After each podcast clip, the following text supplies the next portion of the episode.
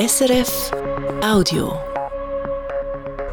Eine halbe Stunde Hintergründe und Nachrichten aus der Region, das ist das Regionaljournal Ostschweiz. Und das haben wir heute für Sie. Umstrittener Windpark. Das Thundorf im Thurgau könnte den Wind für das Projekt wegen der Wahlen gestern drehen, zumindest im Gemeinderat.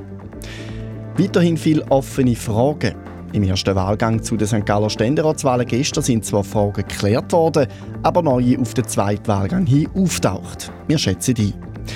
Länger offen haben. Die St. Galler Regierung hat heute beim umstrittenen Thema Ladenöffnungszeiten eine neue und eine alte Variante in die Vernehmlassung geschickt. Und Journalismus und was er mit uns macht. Eine neue Ausstellung im Kulturmuseum St. Gallen nimmt sich dem Thema an. Wir haben sie uns angeschaut. Am Mikrofon im Studio St. Gallen der Michael Ullmann. Guten Abend. Der geplante Windpark zu Thundorf im Kanton Thurgau er ist umstritten. Das Thundorf selber, aber auch in den Nachbargemeinden. Das Thundorf ist der Gemeinderat bis jetzt geschlossen hinter dem Windparkprojekt gestanden. Nach den Gemeinderatswahlen gestern dürfte sich das zumindest teilweise ändern. Fabian Nunn.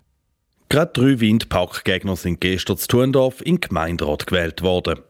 Zwei bisherige Gemeinderäte sind rausgefallen, ein Gemeinderat hat schon vorher seinen Rücktritt gegeben.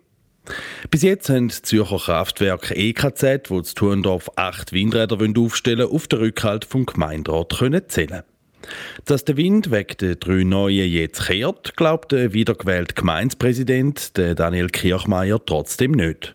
Schließlich sagen es mit ihm immer noch vier Gemeinderäte, die dafür sind. Es sei einfach schade, dass das Thema Windkraft so einen grossen Einfluss auf die Wahlen hat. Es ist nur um Wind gegangen. Wobei ich muss sagen, Wind ist ganz ein kleiner Teil, den wir haben im Gemeinderat. Ich finde es schade für die zwei, die abgewählt worden sind. Die sind jetzt ein Jahr dabei gewesen, die haben ihre Arbeit gut gemacht und dürfen jetzt die zweite Amtstour, die man eindeutig ringer macht, nicht mehr machen. Und das, das bedauere ich ein bisschen. Dass das Volk kann sagen, wer da in diesem Gremium sitzt, das ist so und das ist legitim und wir werden uns arrangieren und werden mit diesen drei Neuen arbeiten. Das Wichtigste ist jetzt, dass man die drei neuen super einschafft und dass man es auch beim Thema Windenergie aufdatiert. Also, dass auf dem gleichen Wissensstand sind wie die restlichen Gemeinderäte. Ein von den drei Neugewählten ist der Gregor Kramer. Er hat gestern von allen Kandidatinnen und Kandidaten das beste Resultat gemacht. Er ist sich bewusst, dass das Thema Wind eine große Rolle bei den Wahlen gespielt hat. Er wüsste aber auch, dass es viele andere wichtige Themen gibt. Dass es jetzt einen Clinch zwischen den alten und neuen Gemeinderäten gibt, glaubt er nicht. Wir werden ja alle für unsere Gemeinde uns einbringen und äh, da braucht es unterschiedliche Auffassungen und da braucht es Diskussionen, äh, wo man unterschiedlich führt. Aber nachher sollte man rausgehen aus dem Gemeinderat, Handschlag geben, etwas trinken vielleicht, aber man ist ja dann immer noch Kollege. Also da würde ich schon können so umsetzen. Also da hoffe ich nicht, dass es anders wird. Aber die Haltung vom Gemeinderat in Sachen Windpark nochmal hinterfragen, das würde Gregor Kramer schon. Der Gemeindepräsident Daniel Kirchmeier bezweifelt aber, dass sich etwas ändert und jemand von den bisherigen umschwenkt. Ich nehme mal an, die vier bleiben bei ihrer Meinung. Ich kann mir nicht vorstellen, dass es anders ist. Und dann müssen halt die drei Neuen das auch vertreten. Ich glaube, da ist halt in so einem Gremium so. Die Meinung vom Gesamtgemeinderat vertreten, auch wenn er persönlich gegen den Windpark sei, kein Problem, sagt Gregor Kramer. Ich hoffe, dass wir hart diskutieren, auch unterschiedliche Auffassungen haben und dann zu einem Entschluss kommen, wo die Mehrheit dahinter stehen Wenn ich halt nicht zu der Mehrheit gehöre und unser Kollegialbehördenbeschluss ist, dann ist es so. Dann muss man auch das Rückgrat haben, um den anzustehen und sagen, da ist der Behördenbeschluss, der ähm, aus dieser Grundlage entstanden ist, oder? Ihm sage es einfach wichtig, dass der Gemeinderat der Bevölkerung transparent aufzeigt, was ein Windpark für Turndorferinnen und Turndorfer bedeutet. Mit all seinen Vor- und Nachteilen. Schlussendlich, und da hat der Gemeindepräsident Daniel Kirchmeier heute immer wieder betont, kann der Gemeinderat selber sowieso nichts entscheiden. Seine Aufgabe sei in erster Linie die Vorgaben vom Kanton, wo der Bund bestätigt hat, umzusetzen und den Windpark zur Abstimmung zu bringen. Aktuell ist der gerade beim Kanton in der Vorprüfung. Gleichzeitig hat der Gemeinderat die EKZ, wo die Windräder aufstellen beauftragt, um beim Projekt nochmal über Bücher zu gehen. Voraussichtlich noch im April gibt es eine außerordentliche Gemeinsversammlung, wo es um die Abstände der Windräder zum bewohnten Gebiet geht. Eine Versammlung, die noch unter dem alten Gemeinderat stattfindet. Die neue fangen erst Anfang Juni an. Wenn das die alles entscheidende Gemeinsversammlung stattfindet, wo es dann um die Umzonung vom betroffenen Gebiet geht, das ist noch nicht klar.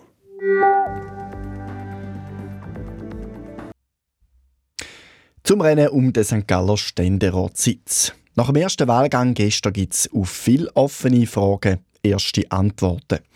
Schon mal fix ist, dass Tester Friedli von der SVP mit Abstand das beste Resultat gemacht hat und im zweiten Wahlgang für die St. Galler SVP zum ersten Mal überhaupt einen Sitz im Ständerat erobern will.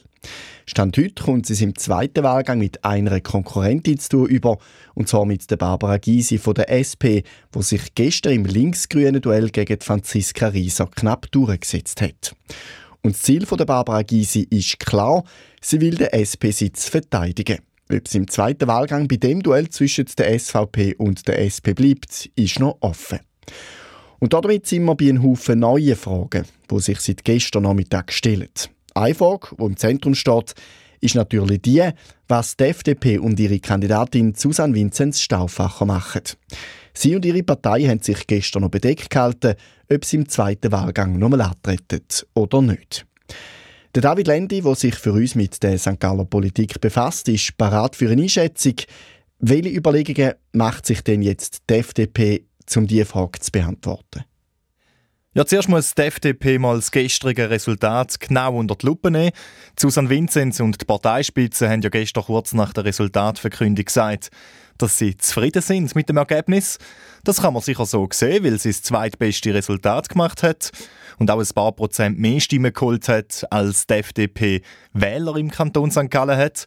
Allerdings kann man das Resultat auch so interpretieren, dass es der Susanne Vinzenz nicht gelungen ist, um der deutlichen Wahlsiegerin von gestern, der Esther Friedli von der SVP, genug Stimmen abluchsen. Ihre bürgerliche Konkurrentin hat ja mehr als doppelt so viele Stimmen geholt und ist ihr völlig davongezogen. Und selbst wenn jetzt Susanne Vinzenz in einem zweiten Wahlgang von der Mitte und der GLP würde unterstützt werden, was ja im ersten Wahlgang nicht der Fall war, müsste noch sehr viel bei der Mobilisierung passieren, dass sie Esther Friedli ernsthaft könnte unter Druck setzen Das heißt, Susanne Vinzenz Stauffacher hätte gar keine Chance, wenn sie im zweiten Wahlgang nochmal antreten würde. Mit der heutigen Konstellation sicher nicht. Eine sehr gute Chance hätte sie hingegen gehabt, wenn sich beide Kandidatinnen aus dem linken Lager zu ihren Gunsten zurückgezogen hätten.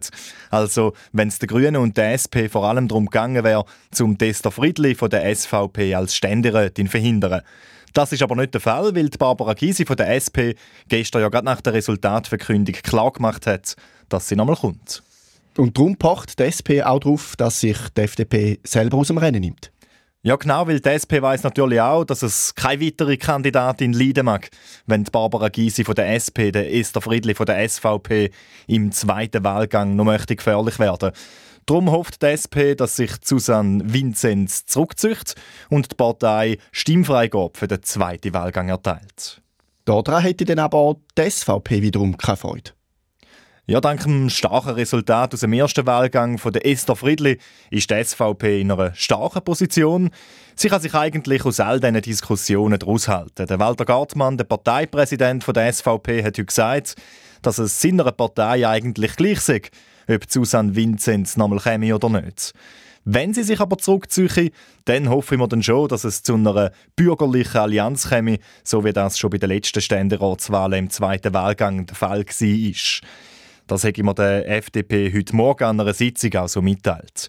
Und natürlich sind auch noch Gespräche mit der Mitte geplant. Und auch da erhoffen wir sich natürlich, dass die Mitte im zweiten Wahlgang die SVP-Kandidatin Esther Friedli unterstützt, so wie das der Bauernverband mit dem Mitte-Nationalrat Markus Ritter schon im ersten Wahlgang gemacht hat. Eben auch wenn noch nicht klar ist, wie es Kandidatinnenfeld am 30. April aussieht, laufen die Gespräche zwischen den Parteien schon. Aber welche Partei zu welcher Kandidatin tendiert, ist noch völlig offen. Stand heute schon. Alle warten eigentlich nur auf die FDP, bis sie ihren Entscheid gefällt hat, ob sie im zweiten Wahlgang nochmal antreten oder nicht. Aber nebst der Analyse vom Wahlresultat müssen die Freisinnigen für den Entscheid halt auch noch Gespräche mit möglichen Partnern führen. Aber selbst die Grünen haben noch nicht offiziell bestätigen, dass sie im zweiten Wahlgang die Barbara Gysi unterstützen. Erst heute Abend trifft sich der Kantonalvorstand der Grünen, wo er dann die Unterstützung für die Barbara Gysi offiziell beschließen wird. Noch gar nicht in die Karte schauen lässt sich zum Beispiel die Mitte. Die Parteipräsidentin Franziska Steiner hat mir heute gesagt, dass zuerst geklärt werden wie es das Kandidatenfeld am 30. April aussieht. Erst dann möchte man bekannt geben, ob man im zweiten Wahlgang eine Kandidatin unterstützt.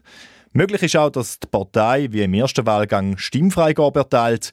Das hat sie übrigens auch im Ständeratswahlkampf 2015 gemacht, wo der Paul Rechsteiner von der SP, von Thomas Müller von der SVP herausgefordert worden ist. Das Einschätzungen zum St. Galler Ständeratswahlkampf nach dem ersten Wahlgang von David Lendi.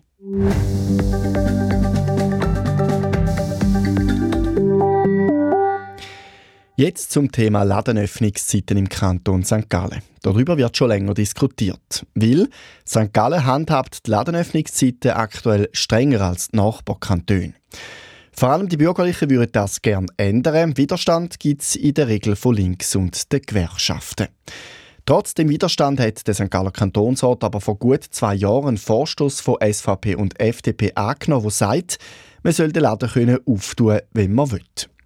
Heute jetzt zeigt die St. Galler Regierung durchaus eine Variante. Wir geben aber noch zu der radikalen Änderung vom Gesetz über Ruhetag und Ladenöffnung noch einen zweiten Vorschlag in die Vernehmlassung. Einer, der einfach würde sagen, die Abend eine Stunde länger offen haben, ist in Ordnung, dafür aber weg mit dem Abendverkauf.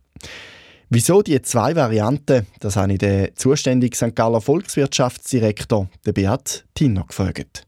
Wir wollen bewusst mit der Vorlage von zwei Varianten auch rausspüren, äh, ja, wo Positionen verlaufen werden, weil wir natürlich aufgrund von Sondierungsgesprächen nicht nur bei den Gewerkschaften, sondern zum Teil auch im Bereich der Gewerbe gewisse Skepsis äh, verspürt und deshalb äh, haben wir bewusst jetzt auch zwei Varianten vorgelegt.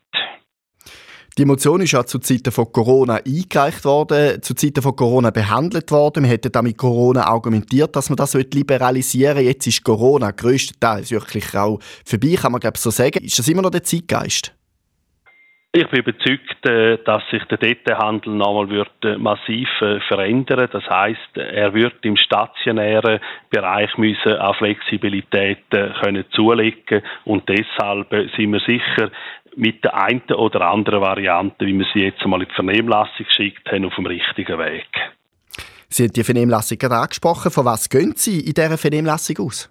Ja, da bin ich offen. Ich glaube, da können wir jetzt einmal äh, schauen, äh, was von den Parteien, was von allen anderen Akteuren, sei das von der, vom Detailhandel, von den Verbänden, äh, eingeht. Und dann werden wir da wieder eine Auswertung machen und dann wird dann die Regierung anhand von der Auswertung entscheiden, äh, ob es eine bescheidenere oder eine grosszügigere Variante in der Ladenöffnungszeiten gibt.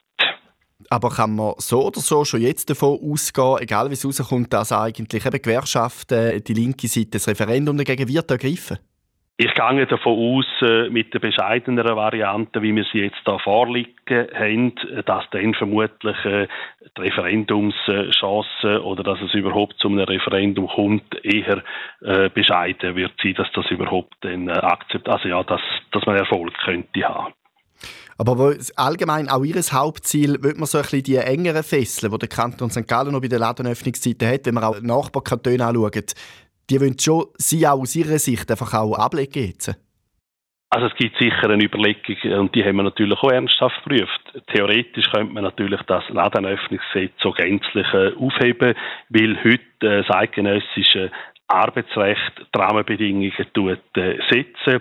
Da sind wir uns bewusst gewesen, das wird politisch äh, nicht funktionieren. Aber eigentlich müssen wir äh, ehrlich sein, die Ladenöffnungsgesetzgebung ist ein alter Hut, wo man wie in anderen Kantonen könnte gänzlich aufheben. Aber da sind wir realistisch genug und haben dann gesagt, wir werden jetzt halt äh, mit zwei Varianten einmal in die Vernehmlassung gehen. Eine, die ein bisschen bescheidener äh, daherkommt und eine, die grosszügiger ausgestaltet ist. Und natürlich für den Detailhandel auch mehr Flexibilität zulässt. Weil der Laden muss man ja nicht öffnen. Also es ist ja keine Pflicht, im Rahmen von dieser Zeitfenster, wo man den Laden muss öffnen oder kann öffnen, also zwingend muss offen sein, sondern es ist immer noch die Wahlfreiheit für jeden Detailist, zum selber entscheiden, wenn er den Laden öffnet. Sagt der St. Galler Volkswirtschaftsdirektor der Beat Tinner. Die Vernehmlassung zur Gesetzesänderung über die Ladenöffnungszeiten geht bis am 30. April.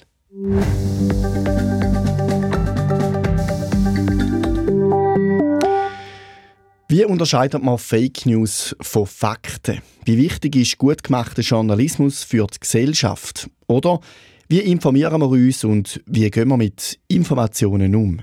Um diese Fragen geht es in der neuen Ausstellung auf der Suche nach der Wahrheit Wir und der Journalismus. Die Ausstellung fokussiert auf Jugendliche und geht die nächsten drei Jahre auf Tour quer durch die Schweizer Museen. Der Auftakt macht das Kulturmuseum St. Gallen. Der Sascha Zürcher hat sich die Ausstellung dort angeschaut. Die Ausstellung basiert auf einem spielerischen Konzept. Sie beinhaltet mehrere interaktive Stationen, wo man die eigene Medienkompetenz testen kann. Das Herzstück ist der Newsroom. Da sollen Besucherinnen und Besucher recherchieren und einer Geschichte auf den Grund gehen. Wie Jolanda Scherli vom St. Galler Kulturmuseum gerade einer siebten Schulklasse von Herisau erklärt. Also, das ist der Newsroom. Und das ist ähm, äh, nachgebildet einem äh, Newsroom aus den 1980er Jahren. Also es hat alles so alte technische Geräte, alte Computer. Da geht es um die Affäre Kopp. Die erste Frau im Bundesrat hat 1989 bekanntlich müssen zurücktreten, nachdem Elisabeth Kopp ihren Mann gewarnt hat, weil in seinem geschäftlichen Umfeld wegen Geldwäscherei ermittelt worden ist. Das Ziel ist, dass er alle zusammen ein Journalistenteam bildet und den Artikel von eurem Kollegen Roger noch fertig machen und ihn dann noch publiziert. Ihr habt dafür maximal 25 Minuten Zeit. Die Jugendlichen schlüpfen also im Spiel in die Rolle von Journalistinnen und Journalisten und erleben, wie eine Recherche entsteht. Sie sollen dabei alle relevanten Informationen finden und Falschmeldungen erkennen, bevor die Geschichte publiziert wird. Also, seine Geschichte über Geldwäscherei von einer von unseren grossen Politikerinnen und vor allem über ihren Ehemann das ist eine super heiße Story. Ihr müsst unbedingt die journalistischen Regeln der Karte befolgen. Alles klar? Gemacht hat die Ausstellung der Berner Verein Journalistery, eine Gruppe von Schweizer Journalisten und Historikerinnen. Eine davon ist Katja Bianchi. Das Ziel dieser Ausstellung ist eigentlich, äh, zu zeigen, dass der Journalismus wichtig ist für unsere Meinungsbildung, aber eben auch für die Demokratie schluss schlussendlich. Und äh, ja, die Informationsflut äh, hat dermaßen zugenommen mit dem Internet, dass, wir, äh, dass es natürlich sehr anspruchsvoll ist, auch zu unterscheiden zwischen glaubwürdiger Information und Desinformation. Und wir sind der Meinung, dass der Qualitätsjournalismus eine wichtige Funktion übernimmt und übernehmen kann in diesem Zusammenhang. Ein zentraler Punkt der Ausstellung ist die Unterscheidung von Fake News und Fakten. Welche Informationen sind also gesichert und was ist frei erfunden? Wir haben versucht, das eben nicht mit mahnendem Zeigefinger zu machen, sondern eben einen spielerischen, äh, partizipativen Ansatz zu wählen. Das heißt konkret, dass Besucher und Besucherinnen bei uns die Erfahrung sollen machen, wie es ist, selber in die Rolle schlüpfen von Journalisten und Journalistinnen und zu schauen, ja, äh, wie anspruchsvoll das eigentlich ist, eben auf dieser Suche nach der Wahrheit möglichst schnell an die Wahrheit heranzukommen. Die Ausstellung richtet sich an Jugendliche ab 13. Im Kulturmuseum St. Gallen ist gerade eine erste Realklasse aus dem ausserrhodischen Herisau zu Gast. Wie verifizieren Sie den Wahrheitsgehalt von Nachrichtenmeldungen? Die Fake News. Ich weiß, was es ist. Äh, ob ich es erkennen kann, weiß ich nicht wirklich. Manchmal tönt es halt sehr unecht, dann weiß man einfach, dass das echt fake ist. Manchmal halt auch sagen Influencer oder so, dass das echt oder fake ist. Oder halt eben man erfahrt nachdem auch, dass es echt ist. Manchmal weiß ich es nicht ganz, aber ah, schwierig. Ähm, ja. Eine Ratlosigkeit, so wie bei dem 14-jährigen Schüler von Herisau, herrscht bei vielen Jugendlichen, wenn es darum geht, einzuordnen und herauszufinden, was stimmt und was eben nicht in den Newsportal. Für eine der Ausstellungsmacherinnen, die Historikerin Katja Bianchi, müsste da auch die Schule vermehrt in die Pflicht genommen werden. Auf der anderen Seite bin ich natürlich als Pädagogin überzeugt, dass man auch sehr stark in der Bildung in den Schulen muss äh, die Medienkompetenz stärker gewichten. Also ich meine, der Lehrplan 21 macht das eigentlich auch schon. Man macht viel, aber ich glaube, man kann dort noch mehr machen. Und auch dort muss man kreativ sein und, und eben spielerisch versuchen zu vermitteln, exemplarisch, so wie wir das jetzt auch in der Ausstellung versucht haben. In der Ausstellung können die Besucherinnen und Besucher anhand von interaktiven Spielen und aktuellen Fallbeispielen ihre Medienkompetenz schulen. Auch die Grundregeln von Medienschaffenden werden thematisiert. Im Newsroom steht Simone Mettler, die Lehrerin von dieser Klasse von Herisau, und gibt den Schülern Tipps. Also, Regeln an der Wahl würden jetzt noch heissen, gell? wir müssen eben mindestens zwei Quellen die überprüfbar sind, die überprüft worden sind, müssen wir haben, um den Artikel zu schicken. Die Lust auf Informationen wecken, auch das ein Ziel der Ausstellung. Gerade Jugendliche aber haben einen unterdurchschnittlichen Nachrichtenkonsum. Sie verbringen zwar täglich viel Zeit am Smartphone. Eine Untersuchung von der Forschungsstelle Öffentlichkeit und Gesellschaft von der Uni Zürich zeigt aber, dass Jugendliche auf Websites und Apps pro Tag nur gerade sieben Minuten damit verbringen, sich über das aktuelle Geschehen zu informieren. Oft nutzen sie natürlich eben Social Media, ist klar, und dort spielen die News eigentlich nicht so eine wichtige Rolle. Ähm, sie suchen nicht aktiv nach Nachrichten, aber sie glauben natürlich, dass sie dort sowieso erfahren, was Wichtiges passiert auf der Welt. Sagt Katja Bianchi vom Verein Journal History, wo die Ausstellung auf der Suche nach Wahrheit konzipiert hat. Und wie sieht es bei den 13- bis 15-Jährigen von der Schulklasse Ceres aus? Wie konsumieren sie News? Also ich sehe es meistens eigentlich auf Instagram oder TikTok. Ja, ich schaue es über die Tagesschau am Abend mit den Eltern zusammen. Ich schaue auch am Abend mit meinen Eltern Tagesschau. Halt von Kollegen oder von den Eltern oder auch eben TikTok, Instagram und halt all die Influencer. Also meine Mutter und mein Vater zeigen mir einmal 20 Minuten auf dem Handy und dann lesen wir halt einmal zusammen.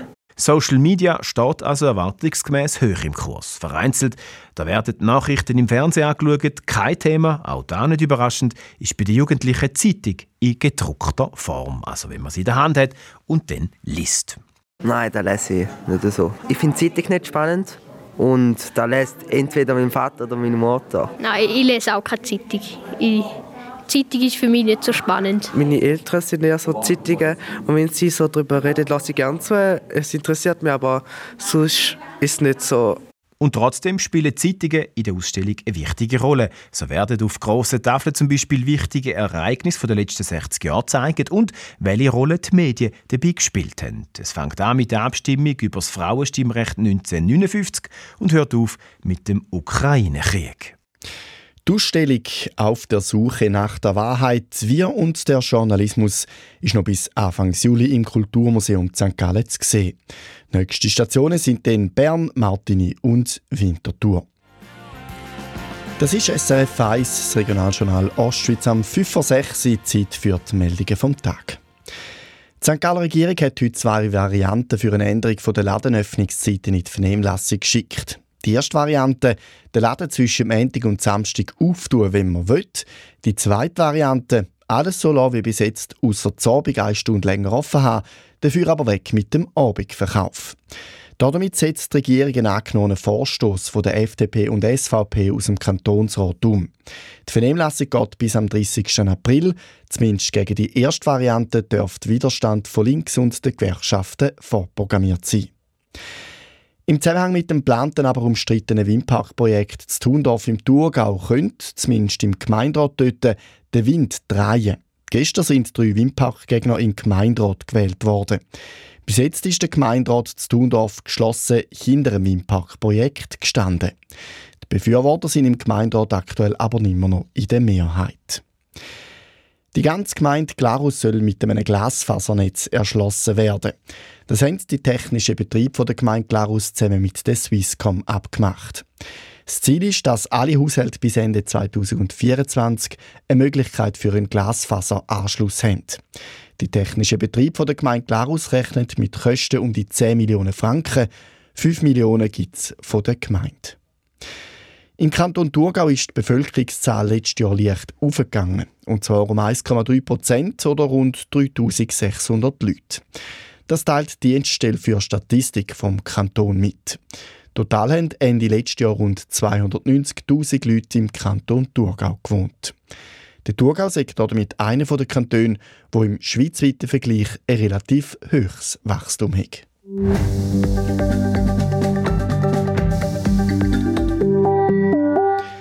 Die Wetterprognose die hat heute Sabine Ballmer von SRF Meteo. Nach dem außerordentlich warmen Tag bringt eine Kaltfront heute Nacht einen abrupten Wetterwechsel. Der Föhn stellt ab, es kommt kräftig regnen und auch Gewitter und starke Windböen sind mit dabei. Morgen geht es dann mit windigem und wechselhaftem Wetter weiter. Auf dunkle Wolken und Regengüsse folgen kurze sonnige Phasen. Die Schneefallgrenze sinkt im Laufe des Tages auf 1200 bis 800 Meter.